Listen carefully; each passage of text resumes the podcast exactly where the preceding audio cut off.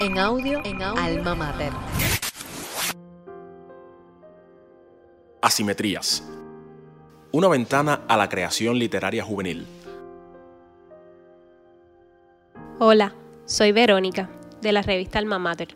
Nos acercamos a Asimetrías. Esta vez, por vez primera, vamos exprofeso a la literatura de una autora que destaca dentro de los géneros de ciencia ficción y fantasía.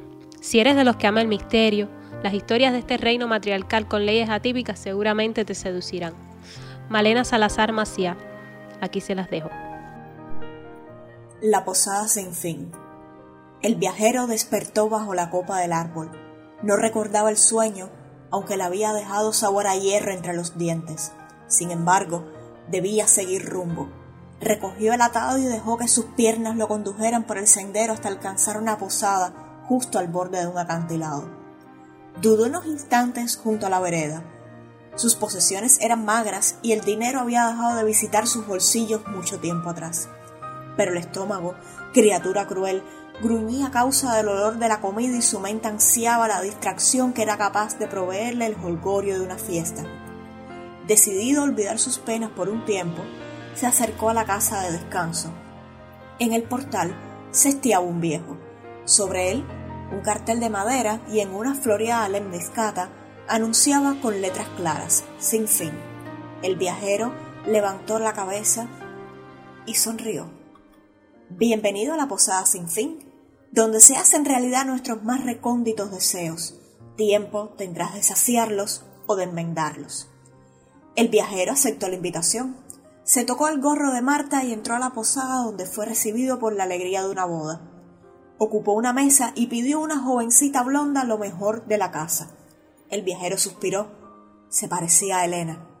El ritmo de la música marcaba la velocidad de consumo de vinos y cervezas, de bailes, risas y gritos. Sobre las mesas taconeaban mujeres hermosas. Suspiró. Se parecían a Elena. La jovencita la llevó cerdo, pan y vino. La casa invita, dijo y se unió a la algarabía. Subió a una mesa junto a la novia, con guirnalda de flores y falda de. El viajero suspiró. La novia se parecía a Elena, vestida de primavera. La novia, apretada contra la blonda, lo seducía desde la mesa. La novia, Elena, que ofrendaba su cuerpo a la lujuria sin distinción. Ella, que no tenía reparos en amar la traición. El viajero se acercó a la mesa donde danzaban las mujeres. Subió al mueble de un salto juvenil, besó a Elena bajo la falda y gimió de placer. Con dedos malabaristas recorrió las nalgas, atrajo el cuerpo ajeno contra su rostro, aspiró el aroma de hembra en celo. Y en un movimiento con reminiscencia de déjà vu, el viajero clavó una daga en los muslos de la mujer y la rasgó, extasiado al sentir en su cuerpo el agua roja de la muerte. Después Llegó el acero para él atravesándole las entrañas con furia, porque la novia no era Elena, sino otra y pertenecía a alguien más. El viajero cayó con sangre en la boca. Su mente se abrió en un vacío que todo lo colmó. El viajero despertó bajo la copa del árbol. No recordaba el sueño, aunque le había dejado sabor a hierro entre los dientes. Sin embargo, debía seguir rumbo. Recogió el atado y dejó que sus piernas lo condujeran por el sendero hasta alcanzar una posada, justo al borde de un acantilado. Aunque el cuento de hoy no sea del género que ella más practica, quisimos acercarte a su obra para que la disfrutes.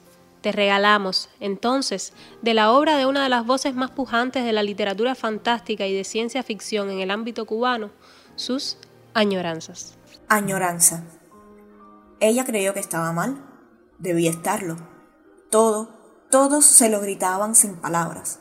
Cada vez que miraba una revista, una película de actrices de maneras exquisitas, un comercial, anuncios que la observaban desde las alturas, le sonreían con descaro, ostentación de sonrisas perfectas y figuras precisas, neón de putas en barrios rojos, de piernas dibujadas y pechos masivos.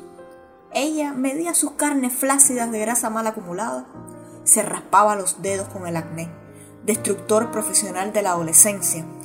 Sus cabellos oscuros, rebeldes sin causa, uñas de capa de cebolla. Y soñaba bailar, bailar en los grandes teatros, arrullarse en el sonido de los aplausos, las ovaciones, las flores a sus pies, ya no torpes, sino de muñeca estilizada. Ella deseaba la perfección de las figuras gráciles que la gozaban incluso desde los telediarios. Él la encontró en un parque de hojas marchitas, porque sabía oler los deseos. Le susurró al oído que era estilista, agente médico, dietista, hechicero, alquimista. Le mostró muchas fotos, un antes, un después. Ella se quedó prendada de la bailarina de vestido rojo, con los brazos delgados, elegantes, posada en la punta de un pie, mientras el otro apuntaba a los cielos. Él la convenció de que sus manos eran maravillosas, lo bastante fuertes para sostenerla por la cintura y levantarla hacia la luz de las estrellas. Ella le entregó su cuerpo a cambio de atrapar la gloria. Él trabajó sobre la arcilla impura y le exigió también su alma porque, ¿qué sería de una obra cumbre vacía como un jarrón? Y ciertamente, él fue estilista, agente médico, dietista, pero más allá, fue hechicero y alquimista.